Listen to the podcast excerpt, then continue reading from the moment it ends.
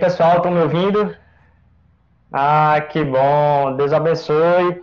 A gente vai ah, começar nosso tempo hoje de palavra. Eu queria levar nosso tempo aqui em oração, que Deus pudesse estar abençoando você.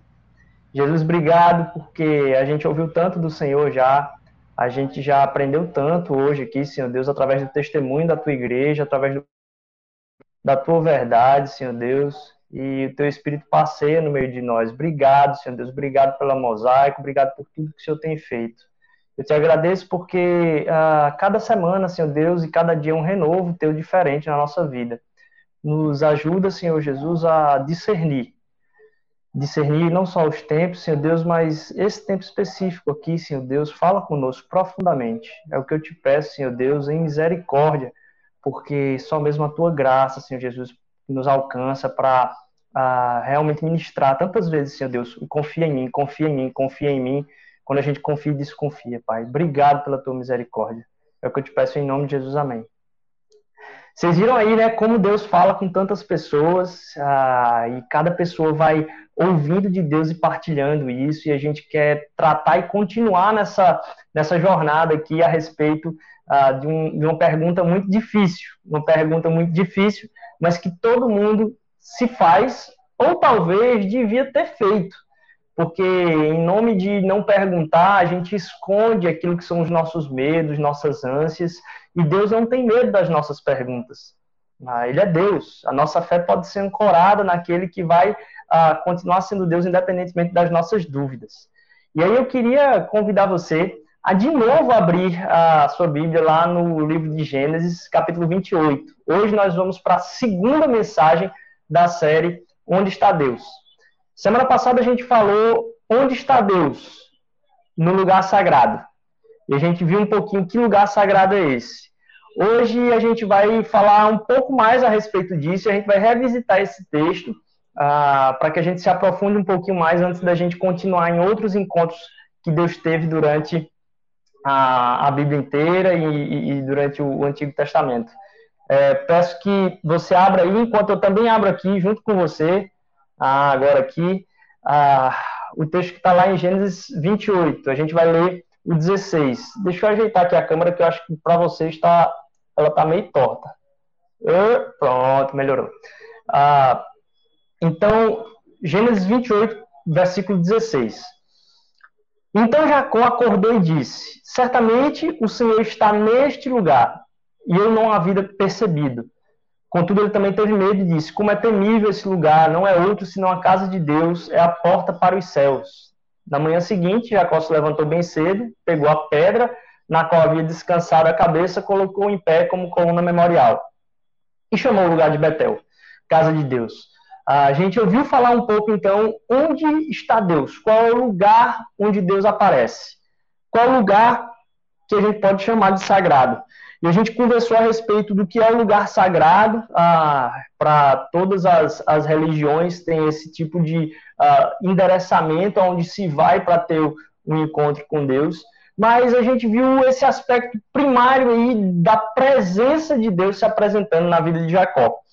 Eu queria convidar você a gente visitar de novo esse texto, pensando um pouco a respeito de onde está Deus, e a gente viu que quando a presença de Deus a nos visita e quando a gente entende a revelação da presença de Deus, que pode acontecer, como a gente viu em qualquer lugar, até mesmo se a gente estiver dormindo uh, num travesseiro de pedra uh, no meio do deserto, quando isso acontece na nossa vida é como um lampejo, um lampejo que pode iluminar não só aquele momento, a nossa vida, mas a história como um todo. Como aquele filamento de, de, de lâmpada lá de tungstênio que passa uma corrente elétrica, a gente tem o poder de iluminar a vida das pessoas.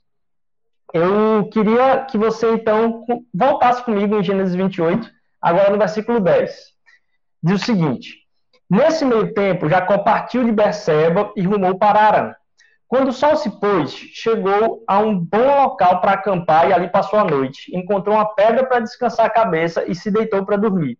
Enquanto dormia, sonhou com a escada que ia da terra ao céu e viu os anjos de Deus que subiam e desciam pela escada. No topo da escada estava o Senhor, que lhes disse: Eu sou o Senhor, o Deus de seu avô e o Deus de seu pai Isaque. A terra na qual você está deitado lhe pertence. Eu a darei a você e aos seus descendentes.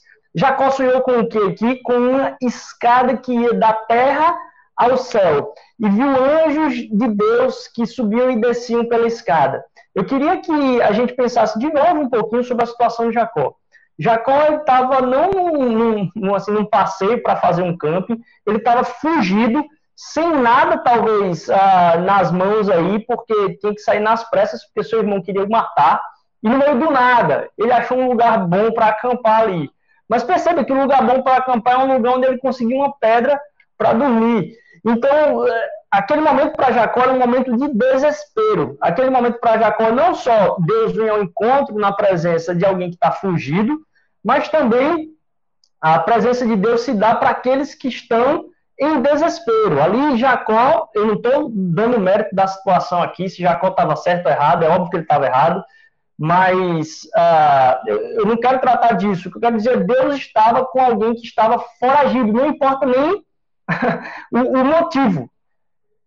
Mas Deus encontra pessoas que estão foragidas, pessoas que estão em fuga, pessoas que estão querendo se, se acomodar num espaço porque estão no meio do deserto e não encontram lugar para dormir. Então, no meio de uma fuga, Jacó encontra esse lugar. E aí ele tem uma visão. Eu queria falar para você, para a gente revisitar aqui, três coisas que acontecem ah, com, com Jacó que ele viu três coisas que foram ditas para ele por Deus diretamente. Primeiras coisas que ele viu. A coisa que ele viu primeiro foi uma escada. Na verdade, alguns vão dizer que essa palavra poderia ser considerada, considerada como uma rampa, certo? Que ia da terra até o céu. Essa é a primeira coisa que ele viu. Um caminho para aquilo que é o inalcançável, um caminho para aquilo que está lá em cima. Foi a primeira coisa que Jacó viu, num momento de desespero. A segunda coisa que ele viu foram anjos. E a palavra anjos, durante o Antigo e Novo Testamento, ela é tratada como sendo aquele que é um mensageiro. Mas não um mensageiro simplesmente alguém que você mandou entregar alguma coisa.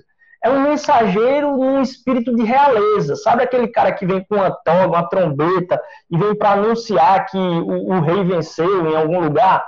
Pronto, existe essa noção do anjo como sendo aquele que vem da parte de algo que tem muito poder. E é um mensageiro que vem para proclamar alguma coisa ali de forma poderosa. É tanto que quando você vê, quando você vê nos filmes que aparece um anjo, normalmente o anjo às vezes até aparece como um cara hippie, meio cabeludo, meio gente boa, ah, ah, ou então uma mulher que chega dizendo assim, e aí? E aí as pessoas dizem, olá, tudo bom? É engraçado porque na Bíblia não é o que acontece. Porque imagine você, você está no meio do nada, e do nada aparece uma criatura que você não consegue entender direito o que é está acontecendo ali. é tanto que a primeira coisa que na Bíblia que um anjo fala normalmente não é e aí, cara, tudo bom? Como é que você está? Não, ele diz assim, não tema. Porque é apavorador esse momento. É um momento meio tenso mesmo ali. Acontece do nada alguma coisa acontecendo ali, e diz ó, não tema. Eu sou um mensageiro da parte daquele que, e é o que a gente vai ver um pouquinho mais adiante. Então ele viu a escada, ele viu uh, os anjos, e esses anjos faziam um movimento. Eles faziam um movimento, a escada primeiro, a escada ela estava encostada na terra, ela estava encostada no céu. Havia um anjo e havia um fluxo. Isso aí, isso foi o que Jacó viu. Agora vamos ver um pouquinho uh, o, que é que, o que é que isso representa. Né? Aí você tem uma das figuras que é, é, representa talvez esse momento, Jacó dormindo lá, mas essa figura talvez seja responsável ah, essa imaginação seja responsável pela maior parte das pinturas de batistério que tem nas igrejas aí, ou então naqueles quadros, né? Essa figura bem ah, de que, que as pessoas gostam de colocar bom dia no WhatsApp, aí usa essa figura aí. Tá vendo como ela é influente até hoje? É, então, é, essas figuras que você às vezes usa para botar aí no seu, no seu WhatsApp, botando bom dia, é, talvez seja inspirado nessa, nessa, nesse imaginário que a gente tem de conexão entre o céu e a terra. Como é que se dá essa conexão? Olha, nesse momento que Jacó estava aqui, era alguém fugido, alguém errado, Deus encontra ele naquele lugar ah, de desespero ali, é, e, e, ele vê essas três coisas: a escada, a terra, o céu, o fluxo e os anjos, aqueles que anunciam. Ah, é, é algo como se fosse um heráldico, alguém que vem levar a bandeira, alguém que vem mostrar a, a, da parte do reino da qual ele vem anunciar aquilo que está vindo como mensagem do reino de onde é, ele é oriundo, o anjo. E aí você tem esse, essa figura que fica na nossa cabeça. Perceba agora, então, três coisas que Deus fala para esse cara que está foragido, ah, afligido ah, e talvez sabendo já correndo da morte, que a morte estava vindo atrás dele através de seu irmão Esaú. Gênesis 28, quando a gente chega ali no, no, no, versículo 14 e 15, vai dizer o seguinte: Seus descendentes serão tão numerosos quanto o pó da terra. Eles se espalharão por todas as direções, leste a oeste, norte a sul, e todas as famílias da terra serão abençoadas por intermédio de sua descendência. Ora, isso para Jacó naquele momento era a coisa mais sem sentido. Eu disse, rapaz, corre o risco de eu não ter nem descendência, porque ele estava fugindo para encontrar uma esposa. Então ele não tinha nem esposa ainda. A mãe dele disse: olha, não vá para aquelas bandas ali, não. Vá para essas daqui, que essas, essas daqui eu gosto mais das mulheres que tem desse lado de cá. E aí ele estava correndo, o pai dele abençoou essa, essa carreira aí pela, pela conversa da mãe, e ele está fugindo para encontrar uma esposa. E Deus vem com essa conversa de: olha, serão tão numerosos quanto o pó da terra. Ele diz: rapaz, o pó da terra vai virar eu, porque meu irmão está atrás de mim aqui, eu não tenho um centavo. E aí você imagine a situação que está Jacó diante de Deus. Quantas vezes a gente não é encurralado de não encontrar saída nenhuma? E num momento tão pesado da vida da gente, talvez a gente ah, não percebe que Deus ele surpreende a gente nesses momentos. Onde não tem nada para ter resposta da nossa mão, ele vem com a sua mão poderosa da resposta. Mas a gente falou lá atrás sobre o que Jacó viu. Agora a gente vai falar aqui o que Deus falou para ele. Perceba como Deus se revela nesses momentos, em três palavras também. Eu estarei com você. Então Deus vai continuar presente na vida de, Jacó ali. Uh, eu protegerei aonde quer que você vá. E por último, ele diz lá: Eu vou te dar tudo que prometi. Além disso, eu estarei com você, eu protegerei aonde quer que vá. Um dia trarei você de volta a esta terra. Não deixarei enquanto não tiver terminado de lhe dar tudo que prometi. Então, Deus é um Deus presente na sua vida. Eu aposto que talvez você pode estar até competindo com Jacó, mas ganhando é muito difícil. É, ele estava num momento ali muito, muito desafiador. Deus está com aqueles que são aflitos, e a palavra de Deus é muito clara desse, dessa frase parecer solta numa conversa com Jacó, mas como Deus ouve o grito do aflito, isso é repetido várias vezes na Bíblia. Deus está, Deus cuida e Deus cumpre. Essas foram as três coisas que Jacó ouviu. Então, se ele viu aquilo, que é o imaginário que a gente tem, como é que a gente faz para subir no céu? Nossa, eu não conheço o céu. Como é que eu. Que maravilha poder ver isso e os anjos subindo e descendo aí. É, que vista maravilhosa e mais, encontrar com isso no meio de um momento de aflição. E aí agora Deus fala para ele também três coisas: eu estou, eu cuido e eu cumpro. Então ele cuida, ele está presente e ele cumpre as suas promessas. Ah, mas se a gente seguir um pouquinho mais na frente, se a gente for pensar, a gente usou esse esse, essa imagem semana passada para falar a respeito de como aquilo que Deus faz num momento da história serve para que a gente possa elevar e erigir altares, como foi um pouquinho falado aqui pela Rai. É, que a gente pode colocar algo que Deus fez na nossa vida no altar para que a gente se lembre disso, que a gente continue proclamando aquilo que Deus fala conosco. Ah, mas imagine o caso de Jacó. Naquela situação, Deus chega e diz que a descendência dele vai ser maior do que o pó da terra. E o, a credibilidade daquela fala de Deus para com ele. É muito difícil acreditar. É muito difícil ter fé quando, na verdade, a gente tem enchido nosso barril, nosso vaso espiritual com coisas tão terrenas. As alegrias que temos normalmente são alegrias de filmes legais, as alegrias que temos são alegrias que, que ah, não que essas coisas sejam ruins, certo? Eu acho que a maior dificuldade, talvez a gente possa falar isso numa, numa outra conversa aqui, é porque a gente pega as alegrias que Deus dá para a vida da gente E a gente não entende que elas apontam para uma alegria que é maior, que é eterna. Então, ao ver o pôr do sol, eu não agradeço pelo pôr do sol simplesmente, mas pelo Criador que faz as misericórdias se renovarem sobre minha vida a cada manhã, por saber que aquele sol está nascendo por enquanto, mas vai chegar um dia que vai tempo todo ser a luz do meio-dia. Deus queira que não seja o calor do meio-dia de Recife, né? Mas a gente vai enxergar tudo como sendo a, a, a, a claridez, assim, de ver tudo como se deveria ver. E quantas vezes você já não se desesperou à toa? Porque não percebia o quadro todo. Agora, nesse momento, ah, as pessoas estão batalhando para escrever a maior quantidade de notícias possível. Isso tem acabado com a, a vamos dizer assim, a preciosidade que é você é, ter um encontro com alguma, algum escrito de imprensa. Cada vez mais se torna difícil você encontrar algo escrito de valiosidade, com precisão, que não está querendo simplesmente ganhar dinheiro em cima daquilo que foi escrito mas quer realmente testemunhar da história. É isso, talvez, que o, o jornalista estava vendo um, um, filme essa semana, que dizia que o, o, jornalista estava dizendo assim: a gente tem o, prazer de poder assistir a história da primeira fila. Na verdade, eu acho que tem um bocado de fofoqueiro hoje trabalhando como, como jornalista, que não importa em que fila se está, o quão preciso vai ser, o que importa é você ouvir e, e espalhar o mais rápido, sabe? E as conversas saem tudo trocada cada vez se torna mais difícil a gente entender o que está acontecendo. E, e, todo mundo está comentando isso. Como é que a gente vai olhar para esse momento que estamos passando agora mais à frente? Com certeza teremos ah, uma visão melhor, uma visão maior, porque a gente vai ter talvez uma vista diferenciada.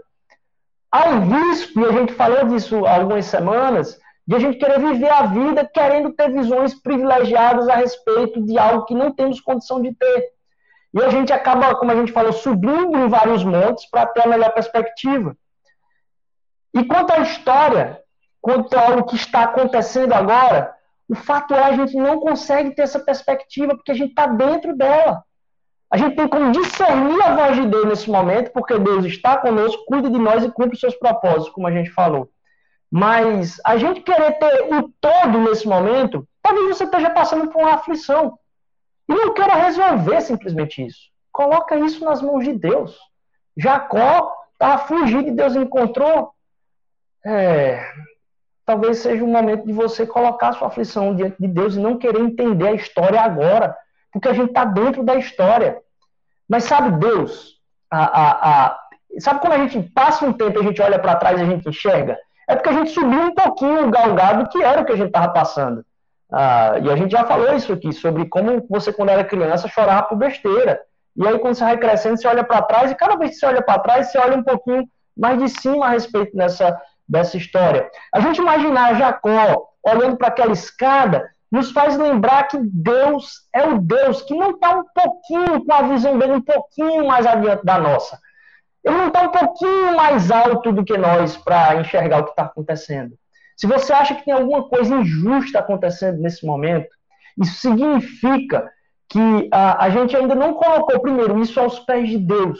Talvez até de gritar com ele, por que Deus? A gente fica ressentido com Deus, coloca ele à distância, porque imagina que ele não sabe cuidar da história. Porque a gente imagina que a gente tem a perspectiva completa e não existe nenhum sofrimento que é justificável. Ora, aquilo que é justificável ou não é justificável só se dá para saber com o tempo. Quando você perde o ônibus que ia bater na próxima esquina, quando você perde o avião que ia cair, quando você perde alguma oportunidade que você percebe depois que foi livramento, como entender isso? Você só consegue entender isso se você for alguém que está acima da história. Então, como é que você coloca talvez muitas dessas coisas para Deus? Eu não vou entrar muito nisso, porque vai ter um, um, domingo da série que vai ser só sobre isso. E aí, ah, o fato é Deus está acima da história. Deus está acima da história. E se Deus está acima da história, Ele conhece todas as coisas. Eu posso continuar achando injusto. Mas eu acho injusto porque eu não vejo todo.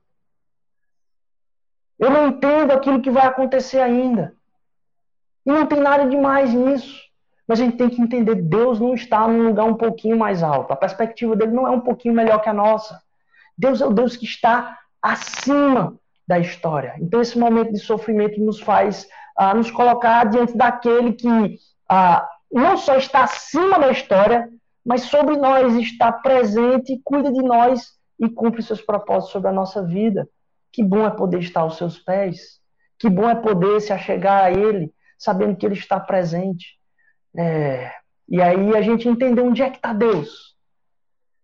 Primeira coisa, e é isso que eu queria que você guardasse: Deus está acima da história. Ele enxerga o todo. Ele sabe de todas as coisas. Ele está lá no alto. E agora vamos imaginar essa, essa figura de Jacó aqui da escada. Ah, ele está lá no alto.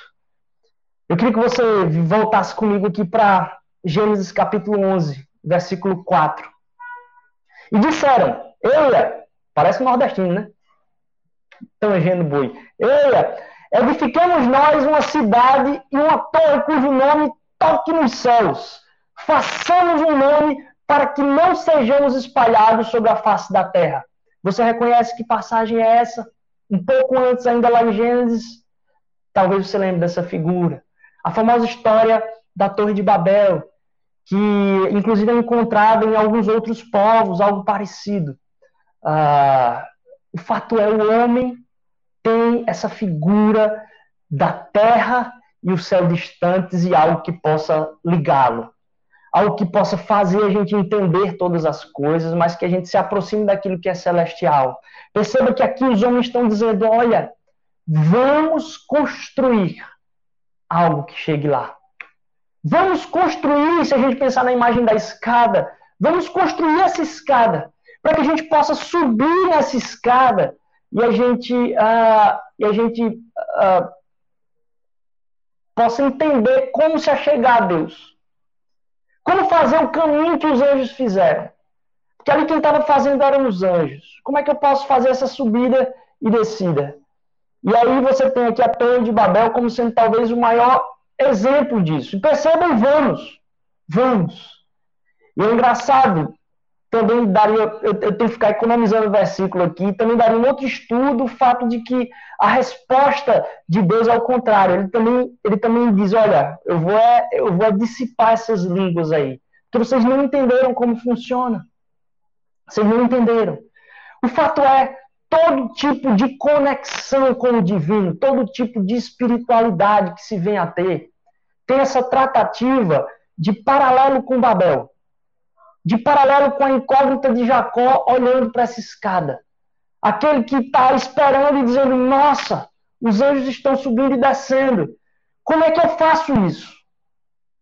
Como é que eu consigo fazer isso? Perceba que há, pouco atrás teve essa história de, de Babel. Mas todo tipo de espiritualidade emana, e produzem-se religiões a partir disso, emana a partir de um desejo de entender Quais são os passos para o divino? O que é que eu posso fazer? Quais são os passos que eu dou para subir nessa escada e chegar lá em cima? Aqui a tentativa de Babel é, é, é crassa. Você diz assim: vamos construir um nome para que a gente consiga chegar lá em cima. E aí a gente começa a explicar quando você constrói um nome, você mostra como é que eu cheguei lá em cima. Como é que eu faço para mostrar para as outras pessoas como é que chega lá em cima? Como é que eu subo? Quais são os passos? E aí a, a gente a, pode espelhar isso. Eu vou só fazer uma introdução aqui. A gente pode espelhar isso e entender o que é a proposta do Evangelho. O Evangelho, de novo, ele não é uma forma de espiritualidade com a qual você pode ter uma vida mais espiritual de se achegar ao divino. Ele não te ensina como subir na escada, ele não te dá os passos para que você saia de onde você está e você percorra aquilo que os anjos percorreram. Ele não te ensina a, a, você entender como é que você, na sua situação, pode melhorar de vida a ponto de ter um encontro com Deus. Ele destoa daquilo que homem constrói. Perceba o paralelo com Babel, perceba a escada ele destoa daquilo que o homem constrói para dizer como se relacionar com o divino. Você diz, gente, Rodrigo, como é que o evangelho destoa tanto disso? Como é que o evangelho? Perceba primeiro que a gente falou semana passada que você não vai conseguir enquadrar Deus em lugar nenhum. Deus não vai estar recluso a qualquer coisa que você construa para Ele. A presença de Deus ela está em todos os lugares. Mas a imagem de Jacó aqui é muito pitoresca. Porque, de novo, a gente quer construir, a gente quer entender quais são os passos. E aí eu queria que vocês me acompanhassem no Evangelho de João. João capítulo 1, é, versículo 45 ao 51, vai dizer o seguinte. Filipe achou Natanael, certo? Filipe encontrou com Jesus, achou Natanael e disse: Havemos achado aquele de quem Moisés escreveu na lei. E os profetas? Jesus de Nazaré, filho de José. Disse Natanael: Pode vir alguma coisa boa de Nazaré? Opa! Daí você já tira dizer, de onde é que vem. Imagina a escada. Disse-lhe Felipe: Vem ver. Jesus viu Natanael vir ter com ele e lhe disse: Eis aqui o verdadeiro israelita em quem não há dolo. Disse-lhe Natanael: De onde me conheces tu? Jesus respondeu: Antes que Felipe te chamasse, eu te vi. Eu te vi, eu, estando tu debaixo da figueira. Natanael respondeu e disse: Rabi, tu és filho de Deus, tu és o rei de Israel. Jesus veio debaixo da figueira e ele proclama o nome de, de, de, de Deus ali sobre a vida de Jesus, como sendo aquele que é filho de Deus. E Jesus responde a ele: Por que te disse, vi debaixo da figueira, você crê? Coisas maiores do que essas verás. E disse: Na verdade, vos digo que daqui em diante vereis o céu aberto e os anjos de Deus subindo e descendo sobre o filho do homem. Percebe agora? Jesus se utilizando da figura de Jacó neste momento. Jesus pega a imagem que está lá em Jacó para trazer a respeito daquele que é o Filho de Deus. Ele diz: Olha, você vai perceber agora os anjos descendo e subindo sobre o Filho do Homem. Jesus é aquele que vem para cumprir aquilo que é a distância da gente para Deus. Ele é aquele que vem testemunhar a respeito daquilo que é o caminho para Deus. Agora eu estava falando há pouco que o evangelho ele destoa. O evangelho não é um tipo de espiritualidade, o evangelho não se encaixa em uma religião. O evangelho não tem fórmula para dizer para você sobre o que é a sua vida espiritual, como ela deve melhorar. O evangelho não consegue te dar isso. Porque o evangelho é uma notícia. Aquilo que é construído para que te forneça a fórmula de sair da terra para alcançar o céu, pode te dar um, realmente uma fichinha do que fazer para alcançar, e você vai construindo, você vai dando os passos, você vai aumentando a sua espiritualidade na medida que você vai caminhando naqueles passos. O Evangelho, ele está mais para a figura de, de Jacó, numa outra perspectiva. Porque a gente pode confundir aquilo que Jacó vivenciou lá imaginar que o evangelho se enquadra em todo outro tipo de espiritualidade que mostra que Deus tem um lugar sagrado. Que Deus tem um caminho para o qual a gente se achega a Ele. É assim, é como se Jesus tivesse mostrado para a gente qual é a escada para o céu. Olha, deixa eu viver aqui, deixa eu mostrar para vocês como é que se caminha para o céu. Deixa eu subir essa escada para o céu e mostrar para vocês. Nada mais enganoso do que eu entender o evangelho dessa forma. O evangelho não é Jesus mostrando para a gente como é que sobe para o céu.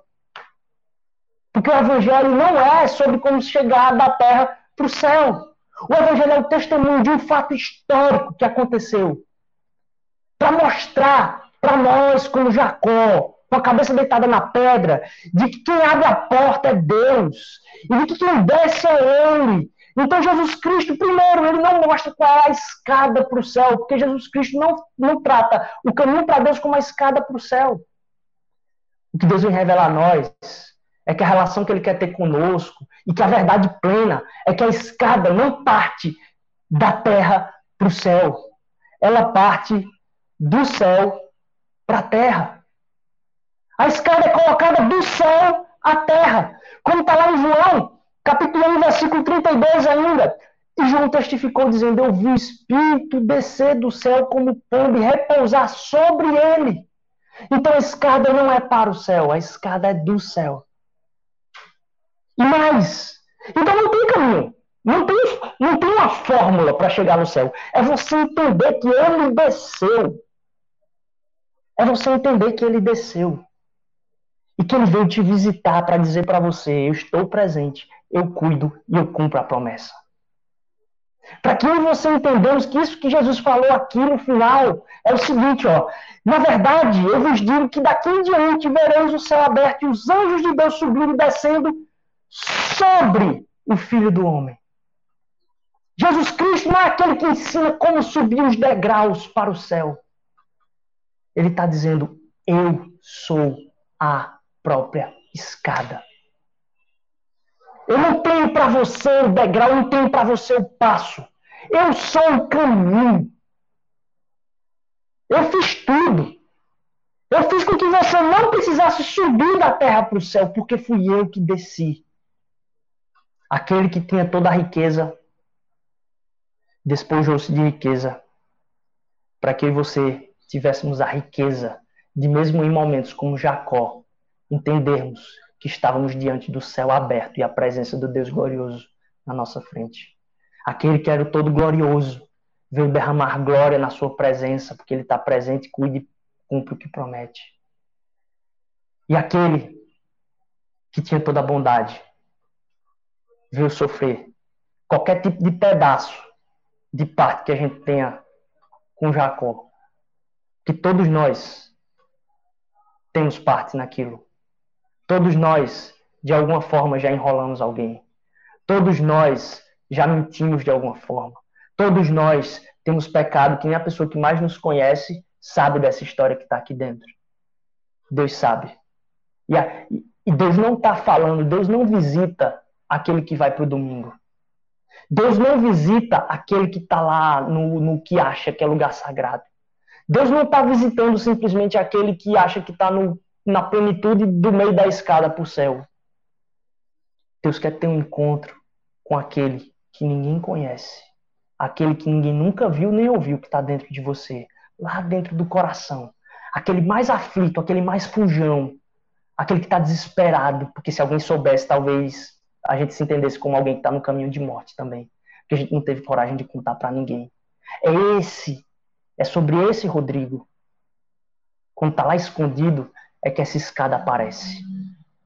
E vem um mensageiro dizer: a escada é do céu para a terra. E Jesus Cristo não tem os degraus para mim para você. Ele percorreu todo o caminho para que você saibamos que não tem mais distância, não tem mais degrau. Deus está acima da história. Mas Deus não está simplesmente lá em cima na escada. Ele veio até aqui nós onde estavas no, na lama, para que você entenda. Deus cuida, Deus está presente, Ele cumpre a promessa, custe o que custar, e custou.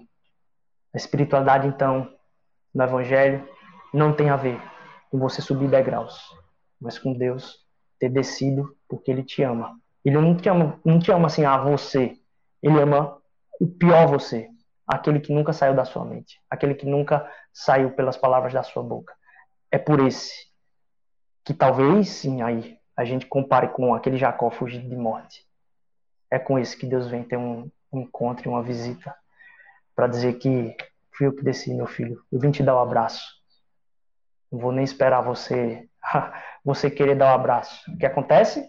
Algumas pessoas talvez queiram encaixar Jesus Cristo, Deus, ah, em um quadro de espiritualidade da qual a gente precisa fazer alguma coisa para ele, quando na verdade a gente tem um Deus amoroso que está aqui com os braços abertos. E a gente às vezes costuma rejeitar, eu não acredito nisso, não é possível, não é possível, não é possível. Esse é o Deus do Evangelho. Onde está Deus? Deus está no lugar sagrado, em aqui. Mas Ele está cuidando, presente e cumprindo a sua promessa. Porque Ele ao mesmo tempo é o Deus que está acima de toda a história. Nesse momento eu venho convidar você a a gente partilhar da mesa novamente. A gente falou no domingo passado e eu acho que talvez alguns de vocês hoje não estejam aí com, com a ceia. Ah, não tem problema. Eu queria que nesse momento você entregasse, você não está com a ceia aí preparada, se você entregasse esse momento a Deus.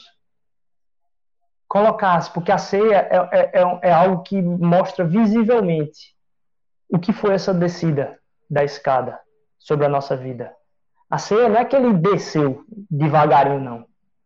Ele desceu, olhando lá para baixo, e no pé da escada tinha gente com espada. E ele sabia que aquela espada ia perfurar ele. Então, quando a gente olha para aquela ceia ali, a gente olha para a ceia, a gente olha uns para os outros e diz: a gente não vale nada. Não tem degrau, ele que desceu. E a gente se deleita em saber que ele olhou da de cima da escada lá para baixo. E em olhando e vendo que ele ia sofrer, ele desceu. Desceu com calma desceu com calma, sabendo, mas vindo certo, convicto ao nosso encontro, para ser despedaçado por nós. Mesmo assim, ele veio porque ele me ama, porque ele te ama. Então, eu queria que nesse momento, se você está com a ceia aí pronta, posta à mesa, você convide seus familiares, convide quem quer celebrar Jesus com você à mesa, quem quer celebrar essa descida dele para ser cortado, e a gente está tomando isso para a gente entender a preciosidade desse amor sobre a nossa vida ah, que você convide quem está do lado aí. Se você está sozinho em casa e quer ligar para alguém que também está sozinho, por favor, liga. Ou então liga para alguém e dizer, eu queria falar contigo, ora, ora por minha vida. Faz essa ligação nesse momento. Pode ser até alguém que você não ligava faz tempo e diz, ó, oh, ora por mim. O Espírito de Deus é poderoso. Se ele falou para você ligar para essa pessoa, é porque tem alguma coisa do outro lado da linha. Escute o Espírito Santo falando com você. Ele fala hoje, ele está presente ainda. Ah, então, nesse momento, eu queria pedir que você ah, partilhasse comigo. Eu vou dar um tempo de oração aqui. Vou pedir que ah, o pessoal aí, Ítalo, o pessoal da, da mídia, bote algum vídeo com música nesse momento, ou então dê um mute aí para que a gente partilhe aqui por três minutos, ou, ou quatro no máximo, desse tempo de celebrar. E aí eu queria que você entendesse, a gente vai fazer isso todo domingo, por quê? A gente é, é comandado por Deus, a gente é mandado por Deus a fazer toda vez que a gente se reúne. E a gente não faz quando a gente está tá lá no prédio. É lógico, tem as partes logísticas de ter que ter para todo mundo naquele momento. É, é, é realmente meio complicado. É, a movimentação, sabe? Mas o que Deus tem me feito atinar é que a gente tem que bater com força na mesa para dizer esse lugar que é sagrado porque essa escada está posta e ela está posta em cima dessa mesa da ceia. Então, eu, em casa se torna até mais fácil. Então, toda sexta-feira, quinta-feira, você já compra o seu suco de uva, seu vinho, o, o, pão, você já deixa lá. Tem gente que faz pão aqui na igreja, é, então você pode até encomendar. Não teve jabá nessa fala. É, você pode ah, fazer aquela mesa bonita para dizer: olha, domingo eu vou me reunir para que você não Deus tire da cabeça da gente que a gente está assistindo o culto. A gente está reunido, mas a gente está reunido em algo que é poderoso, que mudou o curso da história, que é verdadeiro. Então, para que isso se fortaleça ainda mais nesse tempo tão difícil, é que a gente tem que ser lembrado, que a gente vai anunciar. Essas são as palavras de Jesus. Olha, vocês façam isso toda vez que ah, estiverem juntos em meu nome que a gente se reúna agora com quem partilha daquilo que a gente está dizendo aqui e a gente a, a celebre. Eu dizer, ó, e quem não está, junta na mesa mesmo e proclama a verdade. Porque às vezes é, a, a, igreja entendeu isso como sendo se esconda e não fala para ninguém. Quando a Bíblia é clara, ela diz: olha, anuncie até o final dos tempos. Então, se tem alguém do seu lado que não acredita nisso, você senta, quer sentar aqui, deixa eu explicar para você o que, é que aconteceu na história. Isso aqui é o que determinou a história. A escada foi ele que desceu, na gente que sobe. Ele se espatifou aqui embaixo. Sangue e corpo aqui, espalhado em cima da mesa. Para você comer. Então anuncie. Anuncie. Você não vai conseguir botar regra na ceia. Porque se você quiser saber quando é que é para fazer a ceia, Jesus fala que é sempre que a gente se reunir. Se você quiser saber quem é que pode comer da ceia, pergunta para Jesus quem ele chamou para a mesa, lá estava Judas. Aí você faz a distinção aí, quem pode comer da mesa é Judas. Então, é, se reúna aí a ceia e proclame essa salvação que veio ao nosso encontro, se espatifou aqui embaixo mesmo, foi traspassado, para que a gente se alegre, entender onde está Deus. Deus é aquele Deus da escada, que está acima da história, mas que nos visitou, como Jacó. Vamos passar esse tempo de oração. Coloque aí seus pedidos. Se você tiver com alguém à mesa, coloque seus pedidos aí. Ó, vou parar agora aqui, dois minutinhos. Cara, eu tô assoberbado, isso aqui tá me afligindo. Eu tô fugindo disso. Como Jacó, tô fugindo disso. Deixa eu colocar isso sobre a mesa aqui, porque o Cordeiro vem lavar esses pecados, vem me dar renovo. Eu preciso disso, acho que você também precisa disso. Vamos, vamos celebrar. Daqui a dois minutinhos a gente volta, depois do seu tempo de oração, e a gente continua no louvor, finalizando esse tempo do domingo tão especial. Deus abençoe e até já já.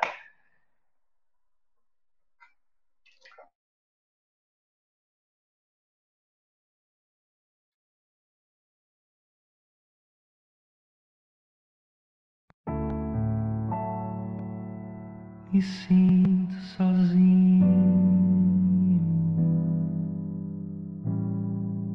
cercado de gente.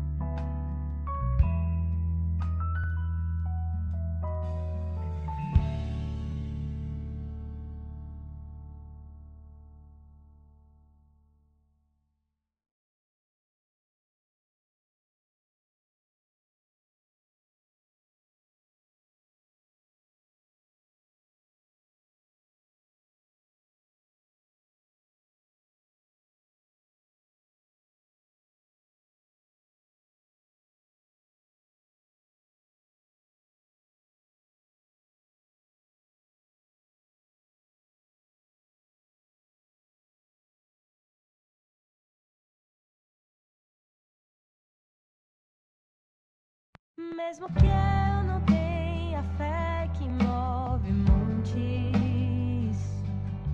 nem o amor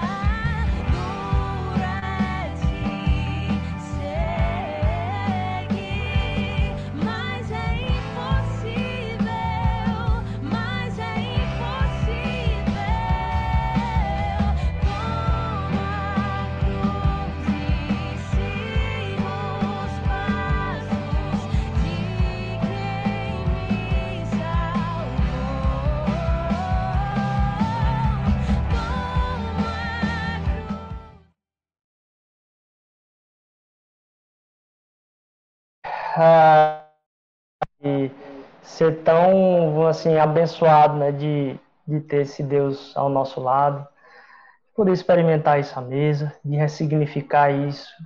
Quantas vezes a gente perde a preciosidade do significado dessas coisas?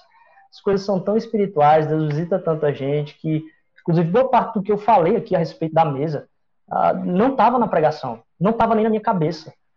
É, como Deus visita a gente, nos dá nova imagem quando a gente quer entender aquilo que Ele é realmente. Ó Jesus, vem fortalecer a tua igreja, Pai, vem fortalecer a gente a ser aqueles que vão ao encontro de pessoas da mesma forma que Deus veio ao nosso encontro. A gente vai até elas, não para se chegar mais perto a Deus, mas para dizer para elas que é Deus que ministra muito.